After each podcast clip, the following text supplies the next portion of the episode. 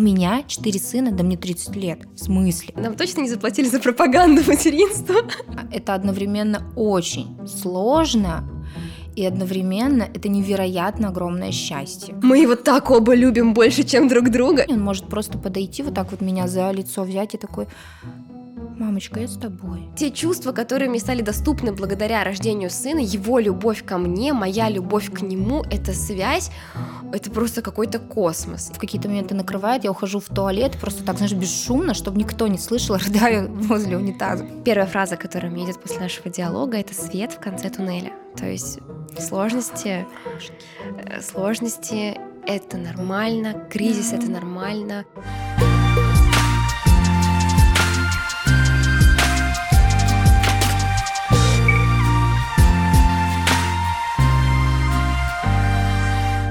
Здравствуйте, меня зовут Сабина, я фитнес-блогер и тренер, и это подкаст, который я хочу создать женщинами для женщин и говорить про материнство, про роды, про все трансформации и сложности, которые проходит женщина, потому что беременность и роды — это не только про э, сдать анализы, э, сходить быстренько родить, как кошка, это не умные книжки, это очень сложные, очень большие трансформации для каждой женщины, очень, очень разные сложности. Об этом хочется говорить, потому что многие женщины считают, что с ними что-то не так, когда идет не по книжке, не по плану. Сегодня у меня в гостях Анна Губина.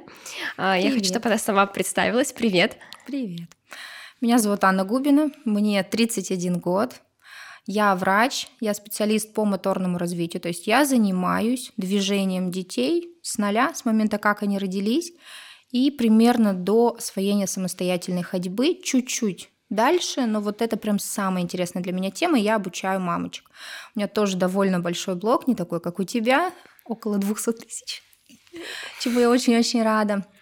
А через мои руки, через мое обучение прошло больше 12 тысяч мамочек, и я с мамами в контакте относительно развития детей, но при этом косвенно ввиду того, что я четырежды мама, я прохожу через все-все-все вот эти этапы, и какую бы тему я ни подняла, я чувствую огромный отклик. Женщинам хочется об этом говорить, поэтому ты делаешь гигантское дело, которое, я думаю, позволит женщинам увереннее себя чувствовать в материнстве и самое главное, знать, что с ними все хорошо.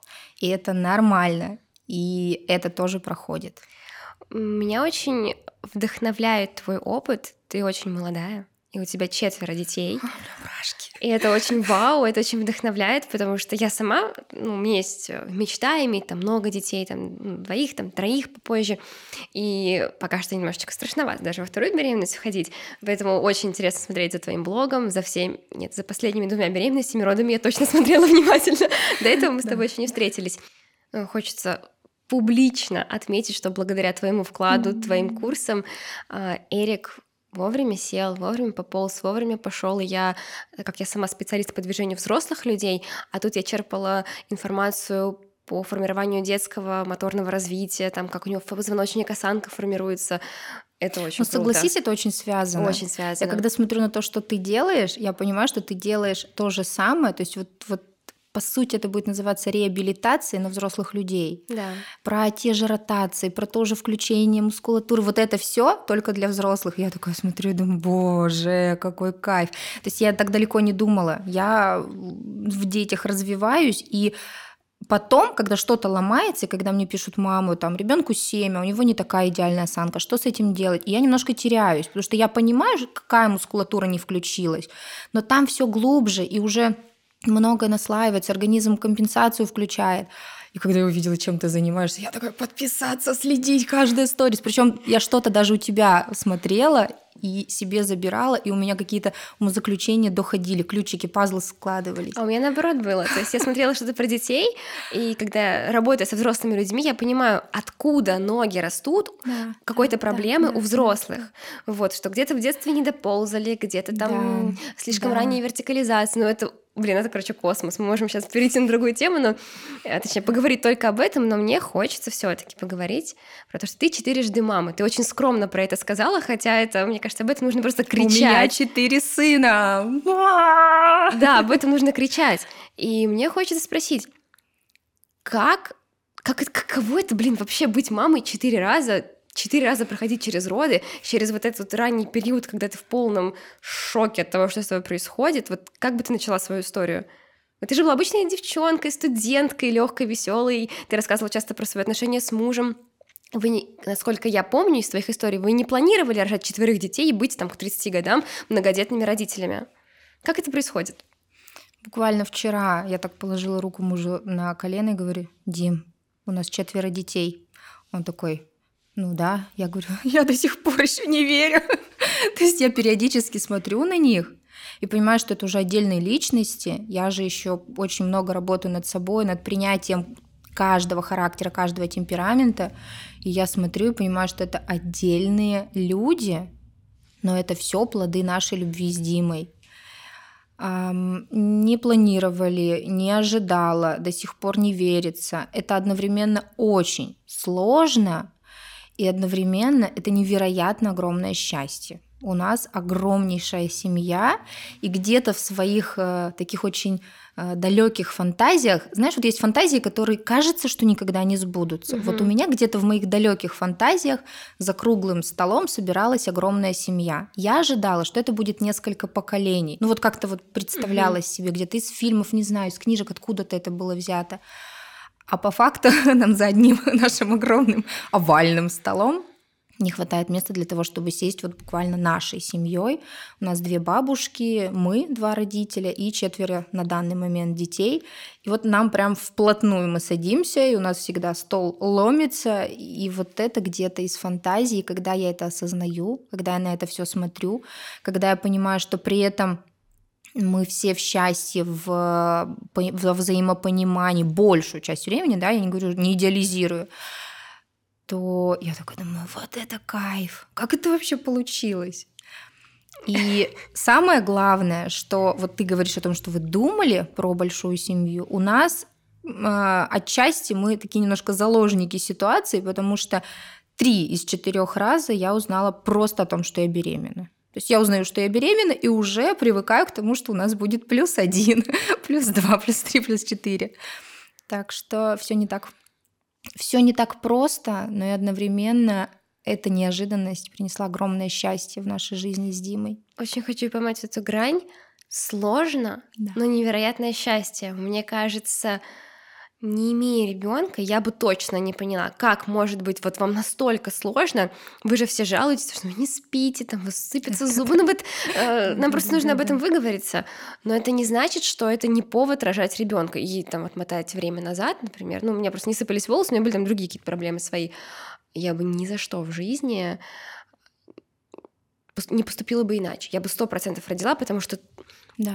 у меня только один да, сын, да. но то да. Та любовь, которая мне стала доступна, вот я сейчас заплачу, это какая-то, не знаю, да. нам точно не заплатили за пропаганду материнства, но вот те чувства, которые мне стали доступны благодаря рождению сына, его любовь ко мне, моя любовь к нему, эта связь, это просто какой-то космос. Я, я вот только вот сейчас говоришь про... У меня мурашки, я такая думаю... У меня а, уже третий а, раз может, мурашки за Может быть, речь. не ждать, заметить какой-то в голове план, типа там еще годик, ну, чтобы Эрику там было 4-5, ну, вот выждать какую-то паузу и идти за вторым. Я сейчас слушаю, думаю, может быть, ну, его, может быть, не ждать, может быть, забить на планы. Пока У меня был момент, когда родился первый сын, и я была в системе, то есть я врач, э, я в ординатуре, и у меня был четкий план. Я думаю, сейчас я рожу, два годика, я возвращаюсь, и у меня там прям буду заниматься кандидатской, у меня столько планов именно по карьере. Угу. И тут он рождается. Это были не самые простые роды, мне было там тяжело, больно, но к этому я была готова. И вот я его беру на руки, вот, это вот, вот этот вброс гормонов, я чувствую невероятную благодарность. Я прям помню, мне кажется, я под чем-то как будто была. Я просто всех благодарю, я плачу, одновременно смеюсь. И вот с того момента меня как будто не отпускало. То есть я на него смотрю, и я даже мужу говорила, меня настолько накрыло, что я мужу говорила, я говорю, Дима, я никогда в жизни тебя так не любила, как его. Я говорю, я не могу это не контролировать, я не хочу, я люблю весь мир и его, и мы как будто в шаре, и нас как будто вот нас двое, я готова, чтобы ты был рядом, но просто э, меня разрывает. Я даже не могла слов подобрать, чтобы это объяснить. Я очень понимаю. И когда у меня подруги, которые э, еще не рожали, спрашивали, тебе было больно, как роды-то прошли, что там было, я вообще не, не была готова туда окунаться и объяснять им, что да, больно, потому что потом это настолько большое счастье, непередаваемая, какая-то бесконечная, безразмерная, фантастическая любовь. Я такая говорю, ты не представляешь, какой потом кайф, какое потом счастье, и это, это невероятно. Это неописуемо, я очень согласна. У нас Да. период был тоже с мужем, когда Эрику, наверное, было несколько недель. Он был такой маленький, но он Мгм. как-то улыбался почему-то. Обычно дети там чуть попозже, а он прям такой родился и своей безумной улыбкой нам улыбается. И мы такие смотрим друг на друга. Я его люблю больше, чем тебя. Он такой, я его тоже люблю больше, чем тебя. Мы его так оба любим больше, чем друг друга. И без обид, вот просто он занимает такое пространство в сердце, что вы соглашаетесь, принимаете эту любовь в сердце друг друга и такие, вот давай вместе сидеть и любить его больше, чем друг друга. Да, это потрясающе. Да, да, я тебя очень понимаю. А можно спросить тебя вот про а, второй опыт с малышом? Я помню, что у Мирона были сложности после родов. И это очень травматичный опыт, насколько... Я сейчас периодически говорю о том, что нельзя было называть сына Мироном, потому что такое ощущение, что это притянуто. Я мне случайно пришло это имя, и почему-то вот в голове у меня какая-то есть связь между тем, что случился огромный травматичный э, трэш, и почему-то я думаю, что слово стресс с Мироном, они как-то со- со- созвучны. Вот в моей голове есть какая-то связь. Ни в коем случае не принимайте на свой счет. Вообще нет. Это, все мои фантазии, это все мое. Во-первых, у Мирона не начались самостоятельно роды. Закрывался роддом, и я позволила себя стимулировать. То есть был окситоцин, была эпидуралка, которая не сработала, и прокол пузыря. Все вот это было. Это все было через мое не согласна, но давайте уже как-нибудь его родим, мне очень больно.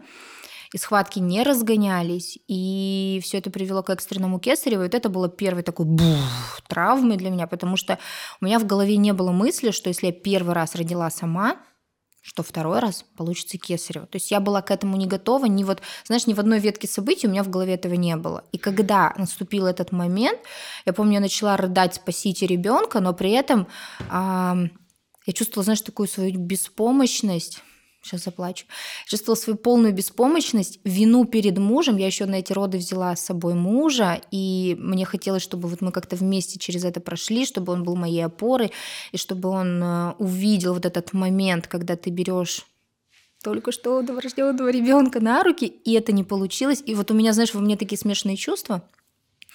И при этом еще и был полный наркоз. То есть это даже было не так, что я в сознании и, например, не чувствую. Это был полный наркоз, меня отключили. И в этих родах вот, вот эту безмерную любовь я не почувствовала. Ну, то есть что-то там случилось, что-то пошло не так. Держись, я сама так. А мне с этим пришлось очень много работать. Об этом никто не говорил. И я помню, я это чувствую. Вот прям буквально неделя прошла после родов. И я говорю, Дим, я не знаю, как это сказать, но такой любви, как Тимофею, я не чувствую. Ее просто нет. Ну, то есть я чувствую спокойствие. Я вижу ребенка миленький, но нет вот этого, когда ты себя всю отдаешь, и вообще тебе без разницы, что там за этим. Я себя прям буквально э, копила энергию, чтобы его, скажем так, э, за ним ухаживать. И для меня это было шоком, потому что я не понимала, я, я потратила потенциал любви, где, что случилось. И я помню, эм, что впервые столкнулась с какой-то такой историей в теории привязанности Петрановской. Я начала вот просто, знаешь, из, из разных источников собирать какие-то... Мне, мне хотелось понять, а как это исправить, что сделать. Я не чувствую своего ребенка. Я автоматом не понимаю, что ему нужно. Я испытываю гнев, когда он плачет. То есть у меня внутри агрессия, прямо она разливалась. Он плачет, например, ночью, и если с Тимофеем я вскакивала его, скажем так, скорее там груди приложить, еще что-то, тут этого не было, я себя заставляла. Я прям помню, я рыдала в туалете. И вот ему три недели, у нас еще проблемы с ГВ были, с грудным вскармливанием. А, три недели к нам приходит частный педиатр, потому что мы ищем ответы, почему ребенок не набирает вес, mm-hmm. и меня отправляют к нейрохирургу. Ну, то есть я такая думаю, что-то что вроде бы не так, но что? И нейрохирург, вот прям день в день мы случайно попали на консультацию, хотя к нему месячная очередь. А, я помню вот этот момент, он просто смотрит и так, знаешь, холодно говорит, ну ему операция нужна, ну, вы пока понаблюдайте. В целом, возможно, косметический дефект будет. И рассказывает мне, что происходит. А у меня, знаешь, такая пустота звенящая. И я такая смотрю на вот этого ребенка. Ему три недели. Три недели. Это вот, вот прям беспомощная крошечка на себя, на его холодность. И я прям, я до сих пор помню этот момент, мне сейчас аж холодно по телу. Я говорю, операция? Я говорю, прям настоящая операция? Ну, то есть не даже медикаментозное какое-то лечение. И он такой, ну вы можете не делать, но никто не дает никаких гарантий. Я говорю, гарантии почему? Он говорит, ну каким он вырастет, тут возможно вообще целый спектр событий, но вы готовьтесь, что 50 на 50 будет ли ваш ребенок э, нормальным. Он сказал более жестко, но я такая смотрю, я говорю, подождите, а если мы не будем делать операцию? Он говорит, ну тогда еще меньше шансов. И я помню, я выхожу, у меня все звенит, на улице жара, а мне холодно так, что меня аж вот так трясет. Я его к себе прижала, иду и такая думаю, боже, это за то, что я его не люблю? Я в этом виновата вообще? В чем? Ну, ну, то есть я, я сразу автоматом думаю, что это я виновата, что это из-за родов, что это из-за еще чего-то. И вроде я понимаю, что это врожденное. А мы еще очень хотели Мирона. То есть я прям родила Тимофея, испытала вот эту любовь, и я думаю, я готова на второго ребенка, как раз три года прошло, я готова родить. И у нас не получалось забеременеть. И я такая думаю, что пошло не так, почему? И я прям помню, я сажусь в машину, а у меня там еще мама с Тимофеем меня ждали. И я сижу, я даже ничего сказать не могу, говорю, ему нужна операция. И просто я рыдаю, и я не принимаю. Ну, то есть у меня прям недели две был... Я смотрю, ну, ну все же хорошо. Он живой, он двигается. В целом мы сможем его выкормить, да, да, это, возможно, будет там смешанное питание, а, а при этом, знаешь, меня в, пере... в какие-то моменты накрывает, я ухожу в туалет, просто так, знаешь, бесшумно, чтобы никто не слышал, рыдаю возле унитаза, просто так ложилась, и ну, мне я не могла это прожить. Ну, то есть прям я не могла поверить, я не могла никак вот эти стадии принятия прийти к тому, чтобы уже начать действовать. Потому что, ну как так? С нами все хорошо, зачем? И я считаю, что чудо просто, потому что в какой-то момент я понимаю, что нужно что-то делать, а, иду на второй прием к тому же нейрохирургу, он говорит, ну, вы можете подождать, найдет время. И просто за два дня разрешается все. А, сначала я каким-то чудом попадаю в чат, где собраны несколько сотен мам, которые столкнулись с тем же самым. То есть я автоматом получаю вот эту поддержку женщин. А, мне тут же кидают, скидывают контакты хирурга, который мы тогда жили в Питере, а, он в Алмазово работал. Я пишу ему, и впервые в жизни я говорю о том, что мы коллеги, я тоже врач, объясните мне, что можно сделать как, какой вообще спектр действий, что, какие варианты. И он меня приглашает в этот же день к нему э, на смену прийти проконсультироваться. Я прихожу вот в это нейрохирургическое отделение в Алмазово. Я вижу детей, у которых э, разные патологии, и я просто сижу, знаешь, я прям по стенке вот так вот сползла, сижу на это все, смотрю и думаю, боже, я не верю, что это происходит со мной, с моим ребенком. Как, как, как? И он мне очень четко все объяснил, и более того, он, видимо, видел мое состояние, хотя я считаю, что все мамы в таком состоянии туда приходят, отделение такое. Он за меня собрал все документы, он все сделал, он просто сказал, что вот прям, знаешь, типа один, два, три, тогда-то вам на госпитализацию, приезжайте, я прооперирую. А, и ровно в три месяца была эндоскопическая операция. У меня у ребенка сращение сагитального шва на черепе, ну, то есть это вот этот, угу. вот этот шов. Получается, у ребенка он должен быть таким зубчатым, расходиться, сходиться, и за счет угу. этого растет головка. Угу. А у Мирона его не было. Получается, что голова росла в передне-заднем угу. размере. Это называется краниосиностоз. И опять я не могла найти нигде информации, опять это какая-то табуированная закрытая тема, вот только где-то в чатиках. И более того, окружение врачей, которые смотрели моего ребенка, а у меня всегда были, были хорошие доктора у ребенка, а, они все как-то, знаешь, так несерьезно отнеслись и говорят, да пройдет, перерастет. Ну, то есть, может быть, еще обойдется, может, еще не нужна будет операция, хотя я уже документы собирала на операцию. Я тогда, на самом деле, так сильно разочаровалась в коллегах. И, ну, то есть у меня, знаешь, такое непонимание. Но я верила, вот все, раз я к нему пришла, то я ему верю, нужно делать операцию. Операция прошла хорошо, но то, что я испытала в этом отделении, очень сильно меня изменило. То есть у меня прям приоритеты максимально изменились. Впервые они изменились с рождением первого ребенка. Я поняла, что я не готова вообще уходить в больницу от него надолго. Ну, может быть, когда ему будет лет пять, но если я могу не работать, я не буду этого делать, не хочу не видеть, как растет мой ребенок. И вот второе, что случилось, это я была там в этом отделении, и я видела, как м- родители глубоко э, инвалидизированных детей сильно их любят. Там та же самая любовь, хотя ребенок не контактен. Ребенок может вообще никак не реагировать на прикосновения, на разговоры, на заботу. Но приходили родители и к нам периодически заходили, ну, то есть все дети были с мамами, мы были просто в общей палате, нас там было, по-моему, трое, четверо, четверо человек нас было, и просто приходили папы, они приезжали с регионов, причем они были мусульманами, они молились, там вот эти намазы. Я впервые вообще с этим столкнулась так близко. И папа просто в колени упал ребенку в, вот в инвалидной коляске и с ног до губ его целовал и благодарил за то, что Господь подарил ему этого ребенка.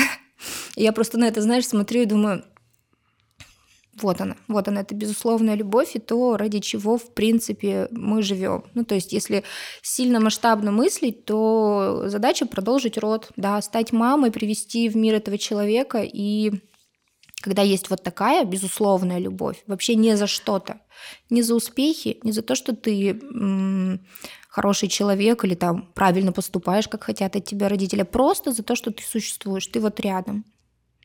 Хотя там уровень заботы, ухода, он зашкаливает. Это очень тяжело. Я просто уходила, у нас там была библиотека, я там рыдала. Или в игровую, когда там никого не было, просто думаю, боже, спасибо, что показал мне это. Это, это очень сильно. Ну и вот потом, наверное, расслабилась я только к году. Мы как не в себя занимались каждый день. А, потому что врачи даже после операции не давали никаких прогнозов, они говорили о том, что ну, все в руках его. Как он будет теперь реабилитироваться, как он будет развиваться, как вы будете с ним заниматься. То есть сейчас все в его руках. Мы поправили то, что было можно анатомически.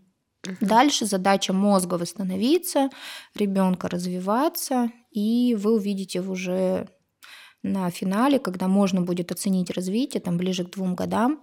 Но уже в год, в принципе, сняли все диагнозы. Мы причем такие с мужем интересные, мы отказались вообще оформлять какую-либо инвалидность. То есть я прям не хотела вообще с этим соприкасаться.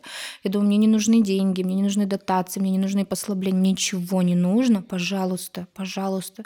Пусть вся энергия, которую я могу потратить, пойдет в ребенка. И вот мы занимались, мы очень много занимались. И вот после этого вера в то, что мама, даже если она не умеет, не знает, она не, не врач, но может своей любовью, своими руками дать развитие ребенку, она выросла просто там на тысячу процентов.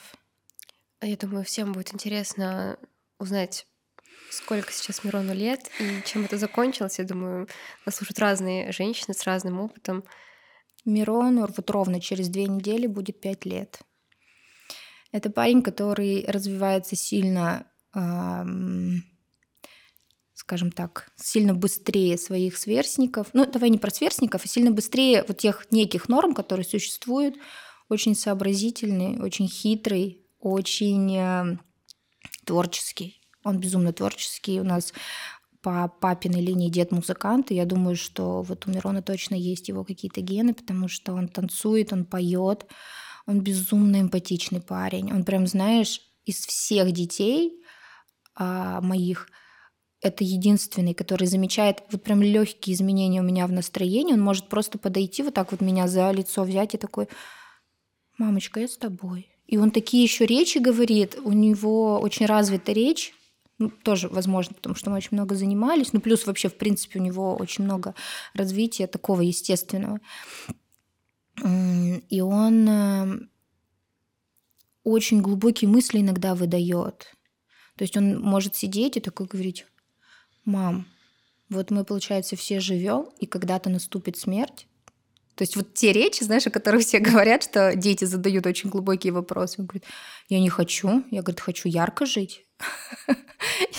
И вот периодически с ним, вот, вот именно с ним такие разговоры. Это потрясающий ну, хэппи-энд той негативной истории, да, переход да, в позитивное, да, да, в, да, да, то есть, что все нормально. Ну, так интересно, ты знаешь, я каждый раз когда периодически туда возвращаюсь, когда с психологами работала, ты же все равно потом анализируешь информацию. А, я думаю, что какие-то мои ценности и приоритеты эта ситуация сильно изменила. То есть э, в целом я очень благодарна, что так было, и у нас были такие небольшие качели в отношениях с мужем, и они тоже изменились.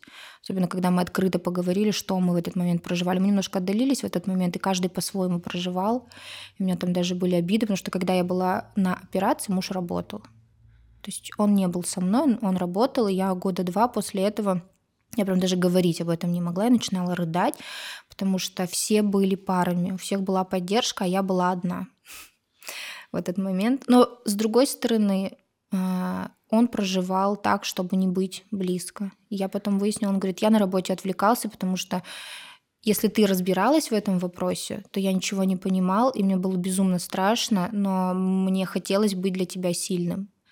И когда ты приходишь домой, когда я тебя забираю с больницы с ребенком, а, чтобы ты не видела того, что я там сдерживаю слезы. То есть мы разошлись, ну не разошлись, в смысле мы немножко поотдаль были, отдалились, но каждый по-своему это прожил, и в итоге, когда поделились, оказалось, что каждый хотел быть опорой для своего партнера. Как вы после этого решились на второго ребенка? Ой, извините, на третьего ребенка после смысла этого случая? Почему спрашиваю такой вопрос? Эрик попадал в реанимацию, у меня словно выбили почву из-под ног. Вот, вот да. просто взяли меня. Я просто резко вспомнила момент, когда ко мне пришла медсестра операционная и забрала у меня ребенка. И я просто стояла, я, знаешь, как будто воздух закончился в мире. Я прям стою, я не вздохнуть, не выдохнуть, ничего не могу. И вот в тот момент я сделала большую очень глупость, я запретила себе плакать. Ну, то есть мне кто-то сказал в тот момент, что он почувствует, типа, ты должна быть сильной. И когда вот я приходила в реанимацию, я такая прям... Мне тоже так говорили. И я не плакала. Ну, им, наверное, тяжело с вот этими плачущими мамочками, это все понятно, но внутри... Разрывается просто.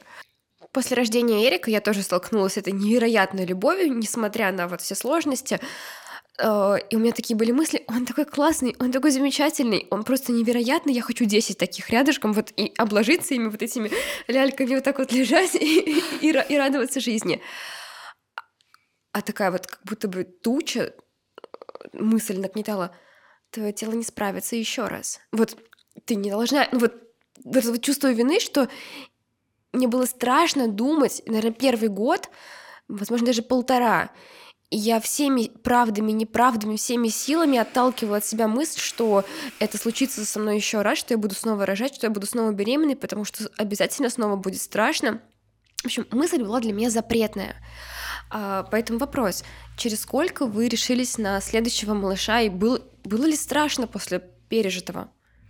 Сабина, мне было не просто страшно я не могла найти у себя в голове все-таки причину, почему случилась эта мутация. Может быть, мы образ жизни неправильно ведем.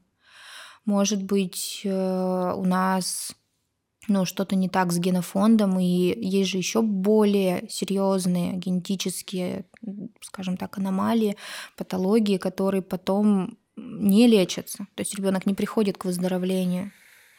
И я поняла, что чем старше я становлюсь, тем больше я об этом думаю. И на самом деле, я думаю, что если бы мы прям планировали, то я бы не решилась рожать.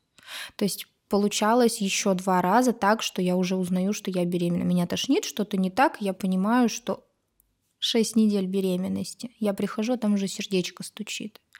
Я рыдаю, впадаю в токсикоз и уже прохожу через стадии принятия, уже будучи беременной. Ну, то есть для меня прерывание беременности, даже которой я была не готова, это не выход, и поэтому после этого я стала мамой и, скажем так, закрыла гештальт а, более успешными родами. И я счастлива, что так сложилось, потому что если бы вдруг мои третьи роды тоже были бы такими же травматичными, ну, я не знаю, как дальше было бы, как, бы, как вообще я бы психологически, какой бы я была. Когда я была третий раз беременна, я очень много посещала психолога именно для того, чтобы у себя внутри принять любой исход этой беременности. Вот прям, вот прям вот так. То есть я понимала, что спектр событий может быть очень большим. Люди действительно бывает, что теряют детей, бывает, что роды идут не так, бывает, что женщина после родов, вот как раз когда я была а, в реанимации после Кесарева в палате интенсивной терапии, рядом со мной рыдала женщина, она потеряла матку в родах. Ну, то есть она родила ребенка, и больше она не сможет стать мамой.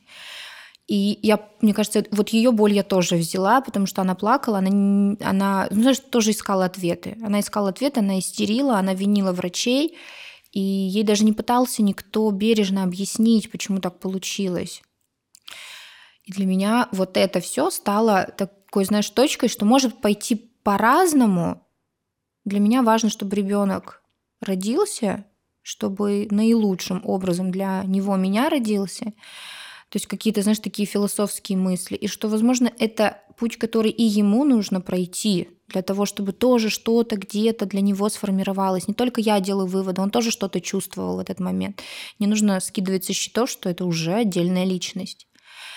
Ну и плюс я поняла, что в каком бы финансовом положении я ни была, Мое главное вложение сейчас – это родить. Это лучшие врачи, лучший центр, акушерка, доула, которые будут меня поддерживать. Это лучший гинеколог, к которому я могу сейчас обратиться, акушер-гинеколог, которая будет вести мою беременность. И так получилось, что, будучи третий раз беременной, я вот с паническими глазами прибежала на УЗИ, чтобы узнать, что все хорошо, потому что, ну, тоже есть разные варианты. А, и гинеколог, который делала мне УЗИ, она такая говорит, у вас, говорит, прошло год и месяц после кесарева, а вы, говорит, вообще на что рассчитываете? Вам, говорит, нельзя вынашивать. Но, говорит, и прерывать нельзя. Но я даже не знаю, как вы теперь будете. И я ушла, знаешь, в таком непонимании домой к мужу. А мы еще в тот момент переезжали как раз в Москву, и у меня меня тошнит, я ушла с таким непониманием вообще в голове, в смысле, ну как, как? А, ну какой-то же выход должен быть. И пока у меня был сильный токсикоз, я решила немножко отпустить эту мысль. Думаю, я дождусь до 12 недель. Если все хорошо, то все хорошо. Если не хорошо, ну, будем решать. 12 недель я попала к просто гениальному профессору. А она мне сказала, ну, говорит, почему? Че, говорит, молодой хороший рубец, вынашивай. Давай, говорит, решать проблемы по мере их поступления. А, по мере их поступления, когда что-то будет не так, мы это будем решать. Сейчас все идеально. Все, иди, иди вынашивай. Я вышла, и я впервые с момента того, как я узнала, что я беременна, выдохнула. Я прям, знаешь, стою на лестнице вот так. И мне хочется не плакать, не смеяться, а мне прям стало наконец-то спокойно. Я понимаю, что вот он тот человек, который просто является какой-то внешней опорой, дает мне информацию не из головы, не из своих страхов, а из информации актуальной, которая есть на данный момент. То есть она мне привела исследование, она мне рассказала. И с того момента я начала искать, где и с кем я буду рожать. И самое интересное, что она мне сказала, я говорю, ну вот у меня кесарево, объясните мне, как вообще плановое кесарево делать. То есть я пришла на тот момент, будучи даже сама врачом, с мыслью, что у меня будет следующее плановое кесарево. У меня же кесарево было. Она мне такая говорит, а с чего кесарево? Ты первого ребенка родила, родишь еще раз. Я на тот момент села и такая на нее смотрю. Я знала такую практику, но мне казалось, это где-то там, не знаю, в Майами так рожают. Она говорит, у нас в Москве полно роддомов, иди, узнавай, занимайся. Попозже, там ближе к 30 неделям, когда мы будем знать, что все хорошо, я тебе скину список врачей, обратишься. Я вообще в шоке была на тот момент, потому что не ожидала. Ну и, в принципе, беременность шла, все хорошо, все замечательно. Я прошла этот ужасный токсикоз, который всегда меня выматывает. И вот я встретилась со своей акушеркой, со своей доулой, когда я их вообще с ними начала контактировать, я поняла, что я смогу все. Вот с ними я смогу все. Это и моя доула, спойлер. Да, да, с ними, правда, можно все.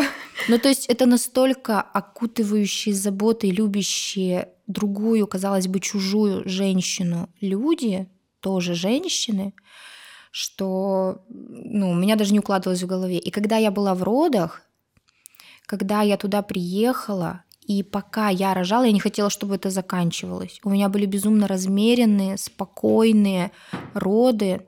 У меня только в потугах хлопнул пузырь. То есть уровень ощущений был высокий, но терпимый. Угу. При этом у меня не было никакой дискоординации, у меня прям постепенно все нарастало. И несмотря на то, что третьи мои роды, казалось бы, были больше 12 часов, никаких стимуляций, никаких вмешиваний и все это время я была еще и в медитациях. я вообще в жизни не медитирую, но тут почему-то вот как-то мой путь лег через медитации. Это Оля мастер. Я была просто супер спокойной в масочке на тотальном дзене. И ну, это невероятно было.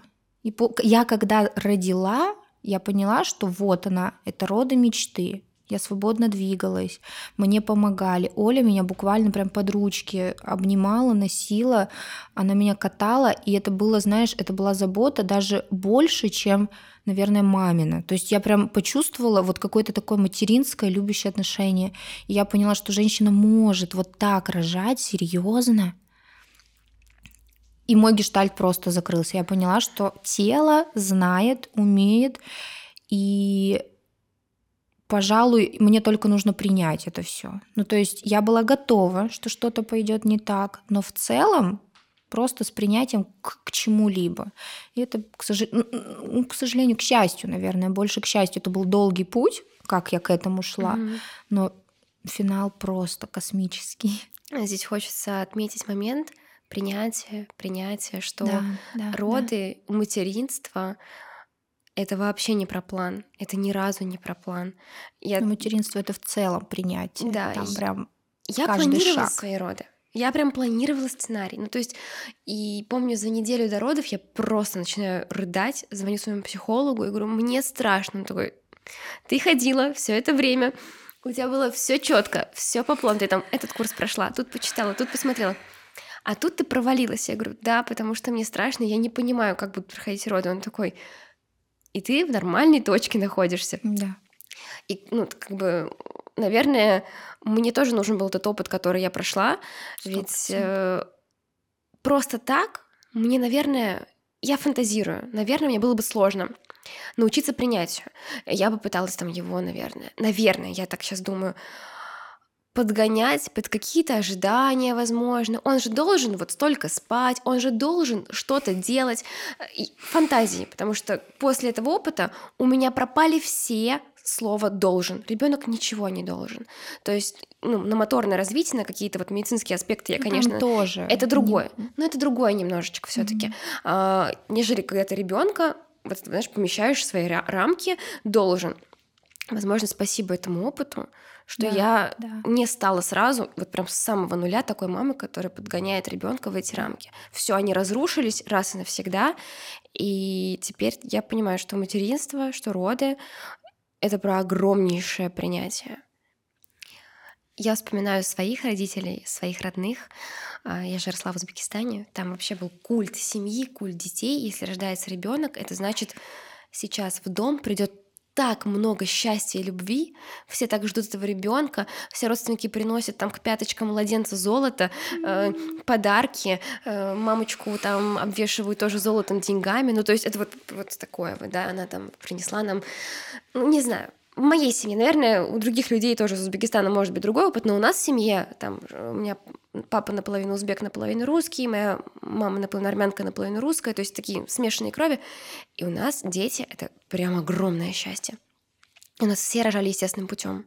Вот. А я как бы попала в общество, где стали говорить про кесарево, про то, что это такая травма. Опять же, не, ну, типа, не, как это, не рожала ни мать. Ну вот, вот я, я столкнулась вот с этим. Не рожала, и... а достали. Достали, да.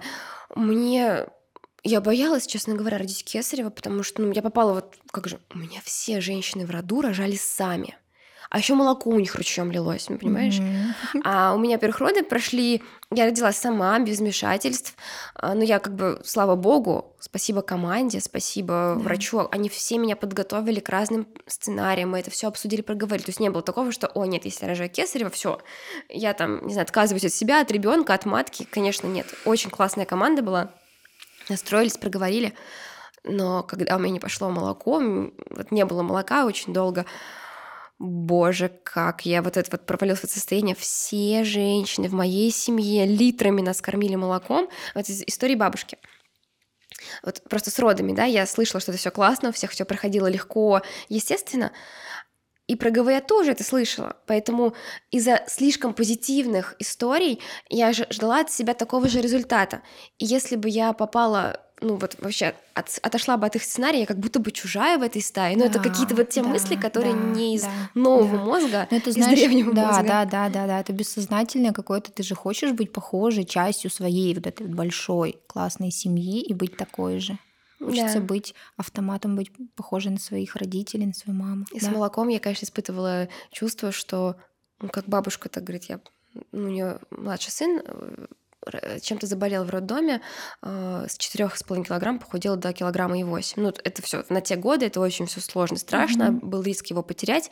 С ним, спойлер, все хорошо. Взрослый, здоровый мужчина, у него трое детей. В общем, happy end. Но бабушке было очень тяжело. Она тоже проживала, тогда еще было, об этом было не принято говорить. Конечно. Вот, но она его выкармливала своим молоком, потому что ей врач сказал, что только твое молоко может его вылечить. Вот. Сначала перевязали грудь, Сначала перевязали грудь, сказали, ты его не кормишь, ты его своим молоком типа заразишь. Ну, не знаю, там все было так странно, а потом она попала к нормальному врачу, говорит, ну-ка быстро развязывай грудь и давай, короче, э, начинай сцеживаться, потому что только твое молоко его выходит. Она все поставила себе цель. И она говорит, я, ну, он не мог сосать, он был слабенький, маленький. И я ему так, ну, надо было кормить его часто. Я ему так, раз стакан, 200 миллилитров и в бутылочку. И сейчас я, у которой первого ребенка я кормила, трех, потом я вымучивала это ГВ. У меня, у меня в такие моменты, на самом деле, в любом случае, как бы, как, как бы я над этим не работала, срабатывает история, как так? У меня дети, которые вот они, роды мечты, а потом ребенок теряет вес. А потом, ну, у меня никак не складывается с грудным вскармливанием. Получается, что первого сына я кормила грудью. И я по своей молодости, глупости решила, что мне надоело. Какие-то такие мысли появились, такие, ну, можно было бы уже закончить 8 месяцев. А он хорошо ел прикорм, и тут у меня отказывает спина. Прям у меня случились сутки, когда я не могла вообще двигаться, у меня простреливало все на свете. Mm-hmm. И в этот момент муж дал ему смесь, и он уже начал, знаешь, как бы немножко, ну, вот чуть-чуть пососал, и уже как будто не хочу. И я подумала, что это классный момент закончить ГВ. До сих пор жалею. Вот теперь я себя ругаю. Но опыт. И потом три сына, с которыми проблемы с грудным вскармливанием они теряют вес. Я постоянно прикладываю. Там вот эти, знаешь, все советы, которые mm. только могут быть. Я, я питаюсь, я ничего не делаю. Я лежу голая, он на мне, правая, левая, правая, левая, бесконечно. И в этот момент я испытывала только одно. Все знают как кроме меня. Как будто вот какой-то ключик, который я не знаю. Я переслушала все лекции, которые существуют. У меня была куча консультантов. Ко мне приезжали. Я говорю, Дима, любые деньги, пожалуйста, мне нужно восстановить. И самое главное, знаешь, такое ярое желание, я хочу кормить, дайте мне кормить. Почему не получается? И вот эти вот весы, которые у меня до сих пор вызывают отторжение, для меня это, знаешь, какой-то аксессуар, связанный с дикой болью внутренней. Потому что я кладу ребенка и понимаю, что вот либо он не набрал, 5 у меня лошадиные мурашки, либо он не набрал, либо он еще скинул вес. Боже. И я так была к этому привязана просто, я не могла отпустить. Как бы меня не... Я и к психологу ходила, и я пыталась как-то... Я выкидывала весы, покупала новые. И, и, и вот этот прием у педиатра, где нужно ребенка положить на весы, я говорю, можно я выйду? Я не могу. У меня, у меня аж прям, знаешь, внутри все разливалось. И каждый раз я думала, что, ну, я уже прошла весь этот путь, там, со вторым ребенком у нас ГВ в итоге закончилась вот на стадии операции. Я просто психологически не смогла с этим справиться. И я считаю, что я сделала все правильно. Он на искусственном вскармливании выкормлен идеально. И самое главное, это человек, у которого самый лучший иммунитет в нашей семье. Ну, ты понимаешь, четверо детей, не по кругу постоянно болеют. Да. Мирон болеет один день максимум. Чаще всего он ложится там на два часа поспать, просыпается без температуры, без симптомов. Ну, это вот просто такое интересное стечение. Я не думаю, что это как-то связано. Ну, вскармливание и иммунитет mm-hmm. вообще они не связаны. И в третий раз опять не получается смешанное питание. Я до года и двух в итоге дотянула, докормила и самоотлучился. Он, ну, как бы говорят, что в этом возрасте не бывает самоотлучения, но по факту он перестал просто укладываться с грудью, ему она не понадобилось, угу. и я уже морально думаю, все, вот даже если четвертый раз вообще прям с роддома у нас будет искусственное вскармливание, я не буду страдать. Нет, это опять была дикая боль внутри. И знаешь, она какая-то такая непонятная, эта боль, потому что как будто я хочу понять, почему так, но нет ответа на поверхности. Нет. Здоровый ребенок, все хорошо. Я, можно было бы сказать, что что-то не так со мной, но я же первого сына кормила. Он был просто мальчиком Мишлен. Там складки такие были, он такой прям весь сочный, он, он отлично набирал вес. Можно вот как-то я пытаюсь, знаешь, подтягивать ситуации, но я не нахожу ответа, и в итоге вот у меня третий, четвертый, третий тоже на, на смешанном питании. Принятие. Опять мы сталкиваемся с принятием. Да, да, да. Я тоже возилась 5-6 месяцев, я сидела с молокоотсосом, его правое, левое, правое, левое. Но я была в этом настолько я так упала в это состояние. Еще слова бабушки, возвращаясь к истории. Только грудное молоко может спасти ребенка после, ну, там, реанимации, сложности и так далее. И у меня ведь тоже у Эрика тоже были проблемы, он был в реанимации, антибиотики вместо молозива, и я должна, ну, мое грудное молоко должно все компенсировать. Ну, я не знаю, это не совсем логичная фраза, но это было, я была в этой установке, я, ну, я считала... старшие женщины. Как старые, твои... старшие, стар, старшие женщины, да, да так говорят. Да, я была да. в этой позиции, в этом состоянии, и это до меня давило, хотя бабушка меня очень любит. То есть бабушка, меня воспитывала мама и бабушка, для бабушки я рыбка золотая. То есть я ее вот, я ее рыбка золотая. И она, конечно же, это делала не чтобы меня травмировать или как-то уколоть, но у нее действительно из ее опыта не было понимания, а как так молока нет? А что так разве бывает? Она просто кормила из своего, у нее было просто очень много молока, она еще кормила двух в роддоме, так подка... Ну, это было настолько вообще не напряжно, и ей было непонятно, неужели так бывает, потому что у мамы тоже было, у, их, у ее подруг тоже у всех было молоко. Как бы, и она не понимает, а я не понимаю, как так было. Да. И ты проваливаешься в это состояние, ты хочешь его кормить. Это какое-то такое желание тоже, оно вот, вот здесь, да, это древний мозг, который я хочу родить сама это своего правильные на самом деле ценности. Вообще это переданные правильные ценности. Я до сих пор топлю за грудное вскармливание, и я с уважением и тоже принятием и пониманием отношусь к тем мамам, которые не кормят по своим умозаключениям, или потому что так получилось. Я понимаю, что может быть вообще разный исход событий. Но действительно, вот просто по природе ребенок рождается, выделяется пролактин, окситоцин, и вот тебе ты должна кормить. Ну, не должна, в смысле, ты кормишь. Ну, просто условия... Это вот как э, само собой разумеющее. Пещерные условия, и ты как бы по-другому да, его не прокормишь. Да, да. Ты Я даже думала, знаешь, о таком, что Ну, рождаются котята у кошки, она же кормит. Я писала своей заводчице, у меня мейнкуны, я писала, говорю, а бывает у кошек проблемы с грудным вскармливанием? Так бывает, что вообще кошка не кормит? Она говорит, вообще легко. Кошка может просто что-то у нее случается, она разворачивается, уходит и вообще котят бросает. Я говорю, ну нет, это какая-то не такая кошка. А у тех кошек, которые любят своих котят, она говорит, бывает, бывает, докармливаем. То есть такое в природе тоже есть, но об этом тоже мало говорят. Консультанты по ГВ говорят, прикладывайте чаще, там, будьте погружены в ребенка ребенка не отходите. Ну куда больше, куда еще? А у меня еще большой блог, у меня еще много женщин, женщин тоже разные бывают.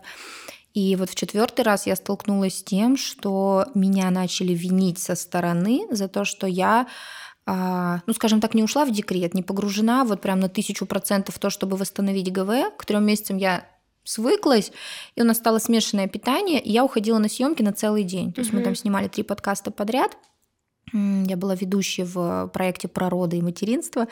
И так интересно сложилось, что я об этом говорю и просто делюсь своими переживаниями, что я в этом вот, вот принимаю участие, я сейчас отошла, и вот мне нужно будет потом несколько дней прям вот поработать над тем, чтобы мы вернули тот же объем э, грудного вскармливания. И просто шквал какашек да, в мой такая... адрес, типа Аня, ну вообще-то если ты так делаешь, то, конечно же, ничего не получится.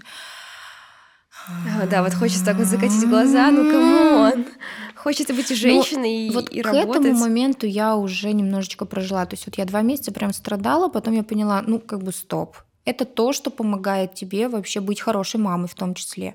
Для меня реализация, она, знаешь, на чаше весов очень рядом с тем, насколько важно для меня материнство, семья, мои дети, мой муж – и без этого я становлюсь грустной, раздражительной мамой, у которой нет жизни вне семьи. А для меня это очень важно. Я тебя понимаю. Давай здесь раскроем момент, что а, ты ведь не просто мама в декрете.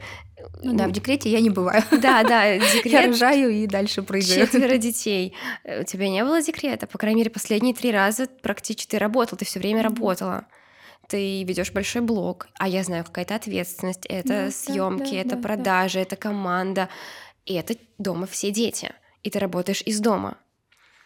Вау. Я кайфую. Ты знаешь, я поняла, что только к четвертому ребенку, вот четыре это уже многовато. Четыре это уже многовато, Думаешь? чтобы с ними нормально работать и все успевать. Вот с тремя я еще справлялась, мне было прям окей. Сейчас я пришла к няням, я пришла к тому, что я готова доверить своих детей кому-то. При этом я не меняю свою позицию того, какие это люди, с какими они должны быть ценностями. То есть я просто прям вот в свою семью, реально в свою семью забираю этих людей. У нас очень хорошие отношения. То есть это не ну там, не знаю, прислуга, это не люди, которые выполняют какую-то функцию, это члены семьи. У нас есть три няни, не параллельно, у мальчиков есть два сменяющие друг друга парни, няни, им по 20-21 год, и они друзья. Это такой, знаешь, взрослый, который при этом еще ребенок, старший брат, э, с ними на одной волне, и вот они дружат, и он при этом присматривает за ними, он их развлекает, то есть я даже не знаю, какое слово подобрать, мы его просто Дани зовем, у нас а, есть Даня и Макс. И есть няня у Арсения, которая вот прям буквально осуществляет любовь, уход и дополняет меня. Не заменяет, дополняет. И я рядом, но могу уйти поработать, могу чем-то заняться. До этого я работала с детьми, мне было настолько окей, что сейчас я так ну, иногда думаю, Почему, когда было трое детей, я вела блог, я точно так же вела курс, у меня все было то же самое, но мне было нормально. И да, мне было в какие-то моменты очень тяжело, но я вывозила. Сейчас я не вывожу. Вот прям какой-то ну, хотя нет, у меня есть ответ. Что я, я, у меня есть ответ на этот вопрос. К четвертому ребенку я себя на первое место поставила. Это классно. Это правильно. Да, да. Вот, вот ровно с 1 января этого года я поняла, что все, никаких понедельников, никакого когда-то. И сначала это просто была буря, океан вины. Я вообще не понимала, как я могу уйти из дома, не работать, а, например... Кофе попить. Да, да, да, да, да. Сейчас для меня это окей. Сейчас э, я даже работаю по принципу отдохнула, поработала. То есть не поработала и похвалила, а похвалила, поработала. Психолог. Психолог, коуч, принятие. Все туда. Это очень важно. Я, наверное, хочу задать вот последний вопрос во всей а, всем этом подкасте.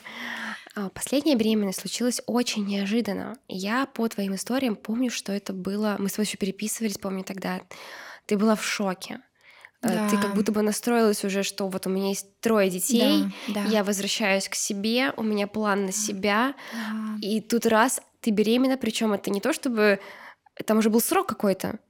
По-моему, то ли 8, то ли 6 недель. Нет? нет, нет, на момент, когда я узнала, у меня было две недели. А, ты очень рано узнала. Я очень рано узнала. Для меня это не характерно. Обычно я узнаю в 7 недель, то есть 6, 7, 8. Это было очень сложно. Я до сих пор периодически за свои мысли прошу прощения у ребенка. Ну, то есть я прям так и проговариваю. Говорю, я вот когда забеременела тобой, мне было тяжело. Мне было очень сложно принять этот факт, но я так счастлива, что ты выбрал меня мамой. Я так счастлива, что ты у нас появился. Я так счастлива, какой ты, как все прошло, что мы вместе, что ты член нашей семьи. Ну, ты, я прям проговариваю, прям словами. И даже, в принципе, старшим детям э, я не стесняюсь сказать то, что я чувствовала.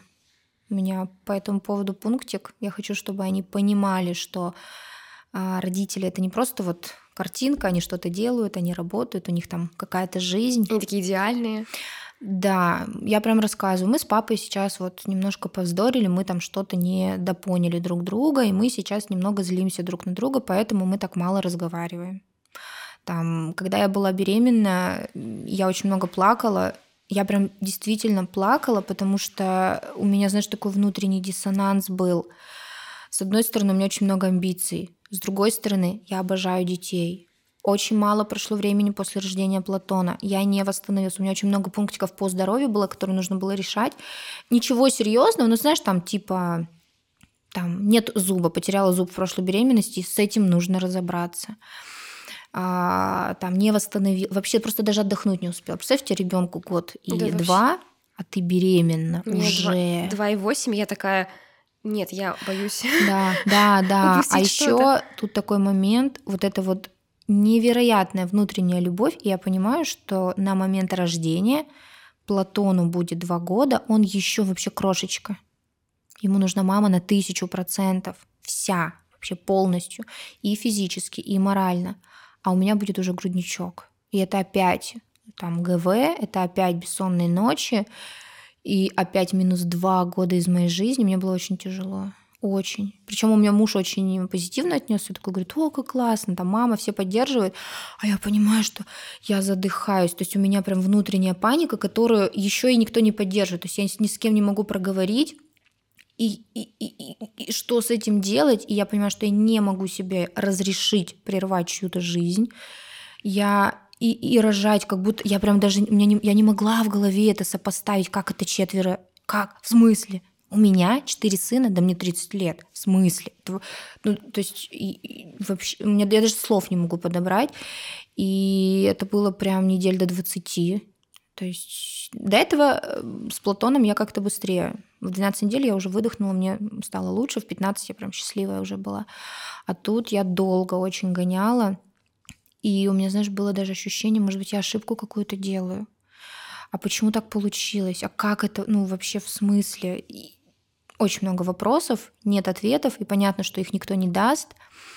И с ребенком я пыталась разговаривать, я говорю, я очень много, я испытываю такой спектр эмоций, мне очень больно, мне очень страшно, мне, и говорю, мне еще и плохо, у меня же еще токсикоз каждый раз, такой, что я прям живу рядом с унитазом. И я говорю, прости, пожалуйста, за все эти мысли. Я знаю, что ты чувствуешь все, что я испытываю, но вот дай мне, пожалуйста, вот это прожить. Я не хочу это отрицать, я хочу, чтобы вот это вышло, и чтобы я уже к моменту родов была полностью счастлива от того, что э, ты появишься у нас. Можно задам грубый вопрос? Давай. Ну, как, ко мне, как мне, он, по мне это кажется грубо, но я уверена, что среди комментаторов такие вопросы будут. А как так получилось, ну, если вы не планировали ребенка, а ты забеременела, то есть произошла какая-то ошибка в контрацепции. Да. То есть ты, вы предохранялись, но... Мы предохранялись. Это не история про то, что мы надеемся, что подфартит, да, мы не используем там, например, прерванный половой акт как якобы метод контрацепции. Угу. Мы не используем там календарный метод, то есть была барьерная контрацепция и гормональная. То есть это таблетки? Это ну, были не таблетки, это было кольцо гормональное. Кольцо, то есть это было... Да. в общем, ситуация, да, хочется подчеркнуть всем девочкам, женщинам, девушкам. Так бывает. Никакая контрацепция не дает стопроцентной гарантии. К счастью, к сожалению или к счастью, так бывает. Вот, вот, вот, понимаешь? И у меня очень много вопросов, я не понимаю, как. Я говорю, Дима, ну, в смысле? Как вообще так может быть? Я говорю, ты где-то ошибся? Ты мне, говорю, хотя бы скажи, я хочу вообще понимать этот мир. Он говорит, нет, не было никаких ошибок, все вот так. И мы оба немного в шоке. Но ты знаешь, я с появлением Арсения, с этой беременностью как-то ушла в какие-то такие более философские, наверное, мысли. Я понимаю, наверное, так должно быть. Да, я тоже думаю. С каждым ребенком у нас происходит невероятный прыжок через бездну в уровне жизни. Я даже сейчас не про финансы, а вообще про понимание, про ценности, про какие-то приоритеты друг для друга. И каждый раз этот прыжок связан с рождением ребенка. То есть вот мы прям сравниваем жизнь с появлением каждого ребенка и понимаем, что ну, нарастает ответственность, нарастает какая-то взрослая позиция. Мы уже понимаем, что просто хихи не пройдет, что тут нужен более такой комплексный подход и то вообще, как даже прям вот на моих глазах вырос мой муж, в невероятного мужчину, человек, который когда-то не мог борщ достать из холодильника, когда мы только поженились, в человека сейчас, который предложил на каждый день э, найти человека, который будет нам готовить для того, чтобы разгрузить меня, и чтобы мы больше времени проводили с детьми, а не в быту, это, ну, это невероятно. Это невероятный прыжок в мышлении и даже в ценности меня, как женщины, как мамы, себя, раз, разгрузки от быта, чтобы даже мы не ругались на эту тему, что завтрак не приготовлен. И сейчас э, очень невероятным образом наши отношения трансформировались. То есть там где-то в районе третьего сына, там второго, третьего, у нас с сыновьями меряется время, мы поняли, что вообще мы друг для друга. То есть да, есть дети, но они не наравне, и мы не ради них, а они с нами. И вот мы друг для друга. И начали работать над отношениями. То сейчас это прям что-то невероятное. Мы очень откровенно обо всем разговариваем, и нет ни одного события в жизни каждого, которая где-то прячется внутри, и ты ну вот фоново об этом переживаешь, но не говоришь. Мы все обсуждаем, мы приходим к какому-то единому мнению, и это все на, на такой любящей волне.